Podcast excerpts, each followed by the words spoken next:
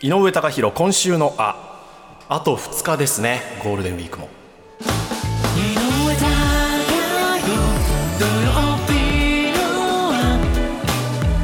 こんにちは。TBS アナウンサーの井上貴博です。こんにちは。TBS ラジオキャスターの田中ひとみです。悲しいこと言わないでくださいよ井上さん。あと2日で終わっちゃうみたいなみんな分かってて言わないんだから。いやでも皆さんゴールデンウィークどうしてるんだろうと思ってねえ U ターンラッシュってねそうですね。今帰ってきてますよねそうそうそう。皆さんね。そう。赤坂も今雲は出てますけどまだ晴れ間もあって、うん過ごしやすい気候ですけど、はい。ね皆さん今お住まいのところはどんな天候でしょうか、はい。どっか行きました？ゴールデンウィークは。いや私も仕事ね放送ありますしね。お休みなかったんですけども半日空いてるとかは何回かあって、まあ近所の公園に行ったりあと母親と買い物に行ったり母の日も近いからっていうのであそうちょっとトータルコーディネートをね 母親にして。へえ娘がトータルコーディネート。そうそうあのカバンも込みで。へえ、はい。親孝行。やらせていただきました。素敵じゃないですか。こんな めったにしない親孝行いやでもいいいいいい。そうね母の日ね。そうですよ私もね仕事だったんですけど、はい。ロケででね。あのー多摩湖自動車道、自転車道かサイクリングのロケに行きまして。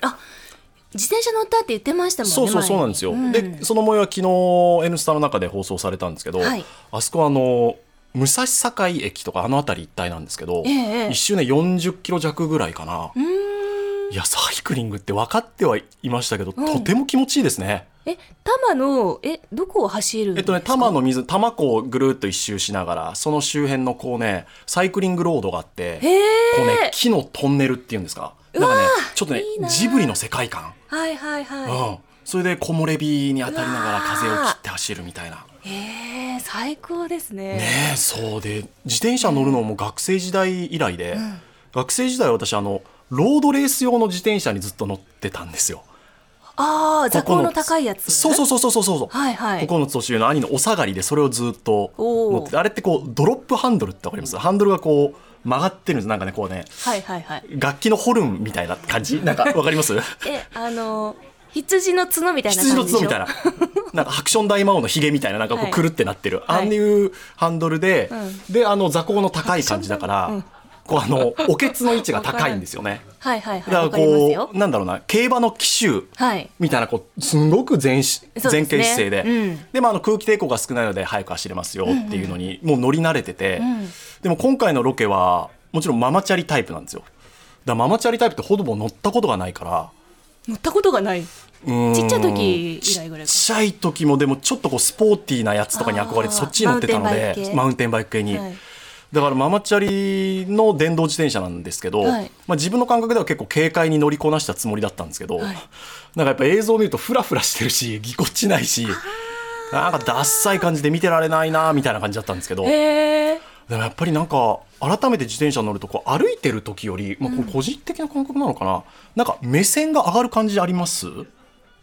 歩いてる時はなんかどうしても下向きがちというかでも自転車だとこう顎が少し上がるので、はいはいはい。視界が変わるというか。そそうかもしれない、ね。スピードも変わるしそう。歩いてる時と街の印象変わりますよね。街の印象全然違うんですよ。うん。だからなんかこう胸も張るので、はい。わかんないけどこう空気をより肺の奥まで取り込める感じがなんかして、気持ちいいですよね。いや気持ちいいもんだなと思って。この時期の自転車最高ですよね。いやそうなんですよ。私も最近よく乗りますもん。焼けちゃってあそう、はい。あレンタサイクルのような。レンタサイクルもこの間あの電車が止まっちゃって事故で、うん。でニッチもサッチも行かなくなって近くのレンタサイクル借りて、23駅こうバーって自転車で漕いだりとかいいよね。いいですよね。気持ちいいなと思って、でももう本当すこぶるご機嫌で久々のロケで天気も良くてだ調子に乗ってもう腕がもう日焼けでずるむけになってるんですけど、やっぱでもゴールデンウィークあとそう皮すごい最近なんか「N スタ」オンエアに出ててもなんか 井上アナの腕皮がむけてて情報が入ってこないとかっていう言われあれゴルフ焼けとか言われるんですけどいや違うんですよ時計焼けなんですよね。画質いいですからね そうそう。でもだからそうゴールデンウィークもなんかサイクリングいいなーなんて思いながら、でこれ本当に各地大にぎわいで、ん。で本当コロナ禍も明けていいなと思っててでその中でもトップクラスのにぎわいでいうとディズニーランドもうごった返してるじゃないですか。はい。でディズニーランドって今年40周年なんですよね。うん。あれなんとなく私1歳違いなので、なんとなくその思い入れがあってそうだそうだ今年40周年なんだなんて思ってて、はい。でたまたまディズニー関連でネット検索してる時に、ある本に出会ったんですよ。本？で今私その書籍にすごくハマっててまだ読んでる途中なんです。ものすごく面白くて、エンタメの夜明け。ディズニーランドが日本に来た日っていう結構昔の本なんですけど、そのディズニーを日本誘致したお話から始まって、こうテレビラジオの黎明期の話とか初めての CM の話とかあとはこうプロ野球が2リーグ制になった経緯の話とか、プロ野球とも絡んでくるんですか？うん、やっぱりね、テレビ広告ラジオ広告、その時にプロ野球というのが一大産業だったので、そこに対して広告主がどう動いて裏でどんなサラリーマンがどう活躍してっていう、なそういう人間ドラマも含めた本なんですよ。へえディズニーランドのことも書いてあるし。だ例えば、浦安ってそもそも考えると、あそこ埋め立て地ですよね。そうですね。だからディズニーランドが来る前埋め立てる前っていうのは、遠浅でええ。ものすごくいい漁場だったわけですよね。あ何でしたっけ？マムイさんがよくね中継に行った時言ってたんですよ。あそう。アサリ？海苔？そうそうそう。あそこねあそこら一大産地なんですよ。はい。一大産地ということは、ええ。漁業者がいるじゃないですか。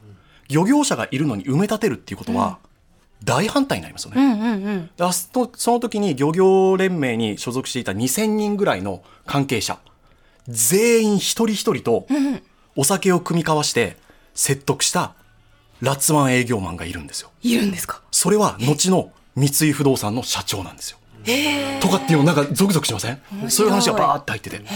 でディズニーランドって今浦安にありますでしょ、実は最終プレゼンテーションで残ったのは浦安ともう一箇所日本に候補地があったっていう話はご存知ですか？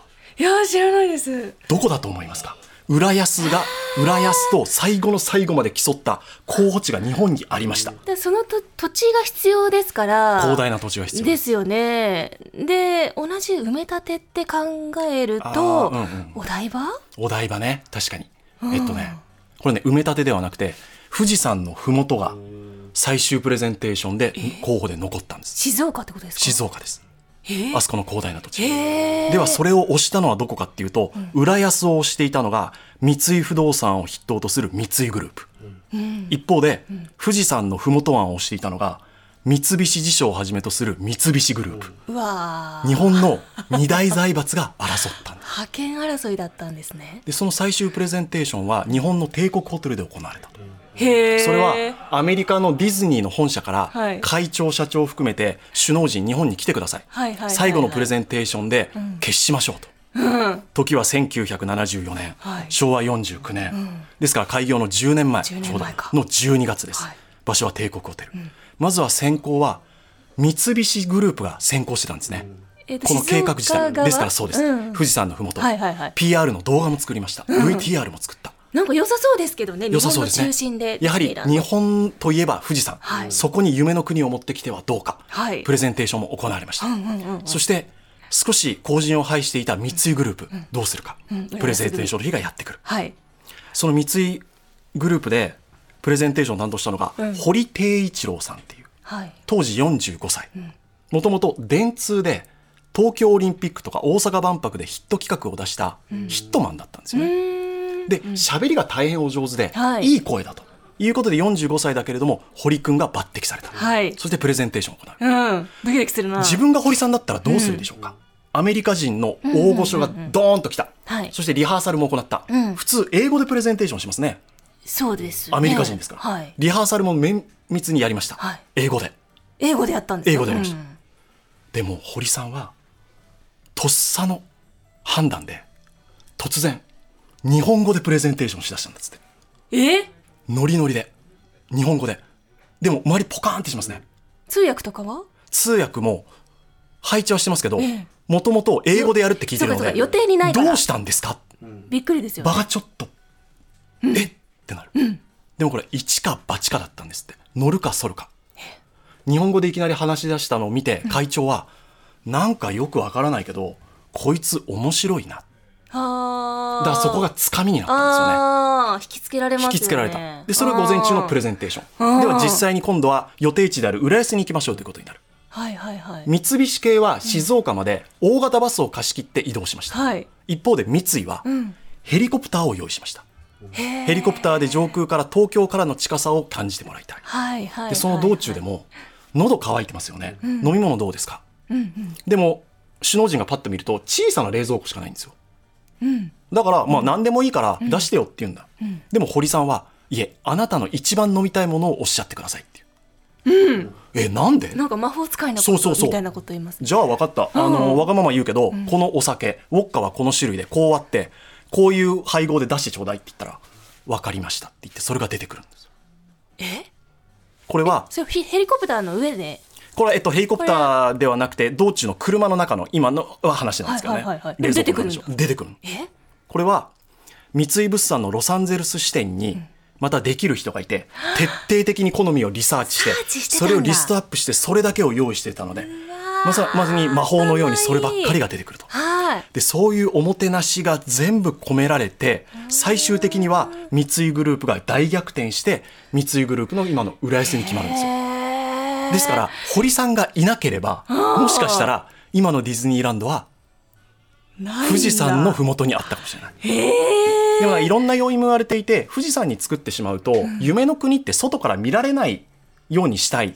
はいはい。ディズニーとしては。はい。でも富士山だと登山客から上から覗かれてしまう恐れもあるからそいういうことを嫌がったとも言われてるんですけど。はいはいはい。でも今今いろんなディズニーランドにアトラクションができて、うん。まあ、好きなの皆さんあると思いますけど、だ例えばね C も増えて。C も増えて、うん。ホーンテッドマンションってありますでしょ、はいはい。皆さん乗ったことあるかな？あります。ああります、うんうんある人あれお化け屋敷型のアトラクションで入ると、なんかこう壁が伸びているのか、床が沈んでいるのかなんか不思議な空間最初にありますね、はいはい。であの時に、うん面白い。部屋が伸びているのか、それとも諸君が縮んでいるのか。この名調子あるじゃないですか。あそうですね。聞こえてくるナレーション。うんうん。言ってくれますね。ね。お化けみたいな人が。あの声の主は、堀貞一郎さんなんですよ。そうなんですか？だからなんかこういうの聞くと堀さんに会いたくなるでしょ。だからもう今私はもう自転車でディズニーランドにサイクリング行ってホーンテッドマンションに行って堀さんの声をもう一回聞きたいなっていう自転車で行って。自転車行ってねサイクリング行きましょう もうそういう気持ちになってるんですよね。あれ？ホーンテッドマンションってリニューアルしたんですよね。あそこはね多分何回かリニューアルはしてますけど、その声はね残ってるんだと思います多分。その本が出版された時点では少なくとも堀さんの声ってなってるので、へえちょっともう一回タイトル。この本のタイトルは「エンタメの夜明け。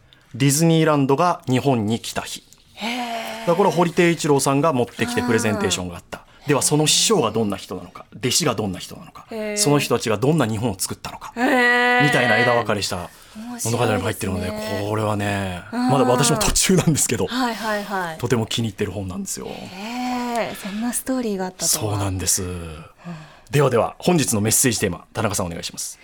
歌った、弾いた踊った音楽の話。音楽の話です。い。どうです？田中さんは。歌った弾いた踊った、私の、本当はこのゴールデンウィークの目標が、うん。歌って、うん。踊って、うん。絵を描く。この3つをやりきるっていうのが個人的な目標だったんですよ。うん。一応達成できてるのはうん。踊ったやつだけ、踊った？そこ達成できたの？それはもう家で無理やり。ああまあまあでもでも自分次第だからねそれね。歌うのもさじ加減だから。そうそう歌うのもね鼻歌でよければ OK うなんですけど一応カラオケに行こうかなって今日からなるほどなるほど。思ってるのと絵もちょっと描いてみようかなって芸術のねこうアーティスティックなゴールデンウィーク過ごしたいっていうのがあったんですよ。私もね、うん。アートの方が本当ダメでね、うん。もう歌も基本的に苦手意識がずっと植え付けられてるんですよ。はいはい、はい、なんかね、こうね、痛烈に覚えてるのが、小学校4年生の時かな。んなんかこう、小学生でこう、歌を歌うみたいな機会あるじゃないですか、みんなで。その時に自分ノリノリで歌ってたんですけど、はい。隣にいた親友から、いや、猪高、全部外れてるよって言われたの。でその時に、でも自分が外れてるってわからないから。そうですよね。自覚ないですもんね。そこで初めてあじそう自分が音痴なんだっていうことに分かってだからそこからなんかね歌を歌うというところから 避ける人生が始まるんですよ。あーでもカラオケとかとか行くでしょ、だから飲み会の二次会にカラオケに行きそうな時は、なんとなく理由つけて俺帰ってるとかあいないいないいないあそうなんですか？そう。で学生の時とかよく、二次会にカラオケに行くか飲み屋に行くかで分かれるので、はい。飲み屋さんが好きなやつとつるむようになって、二次会なんとなくいやカラオケじゃなくて飲みに行こうよみたいな。歌いたくないですか？いやもうだから植え付けられてますね。あれじゃないですか？木梨さんの会の木梨の会のイベントでスよ。テージで歌ってましたよね。あんなもう記憶から消し去りたいぐらいの。あれ上手でしたよ。いやいやいやいや本当にねだからもう自分のそれがずっと植え付けられてるから、そう。えー、そうですか。今日はあの歌が大変お上手な方がそうなんですよ。だからこれは私とと正反対の人生というか実はそのお笑いコンビパーパーの星野ディスコさん。そうなんです。歌うま芸人としても知られていて、はい。で書籍拝読しましたけどこの歌にやっぱり歌を歌うことで人生救われた、はいという方、で私は一方で歌を歌うことから避けてきた人生なので 逆にこういろいろと話を伺いたいなということがあります。はい。星野さんへの質問などありましたらぜひぜひ送ってください。たくさんのメッセージお待ちしております。TBS